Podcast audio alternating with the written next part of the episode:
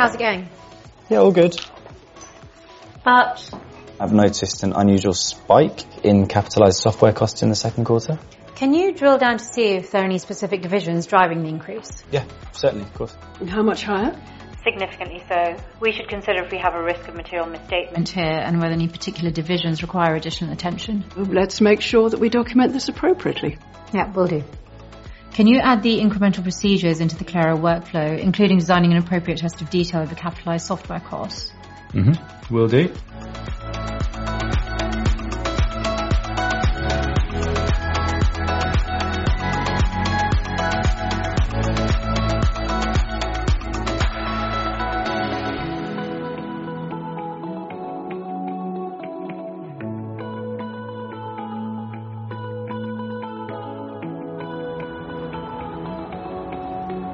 Here's the new PBC request.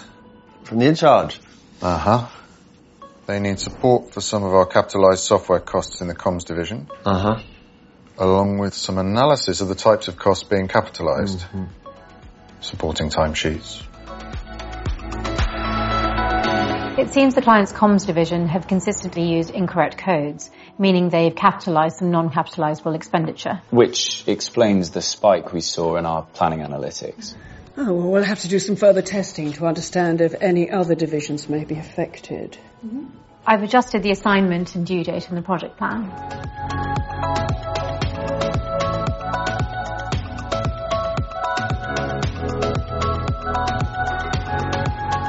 Having performed a detailed review of other divisions, we can confirm the issue is limited to the comms division. Our extended testing did not identify any other issues.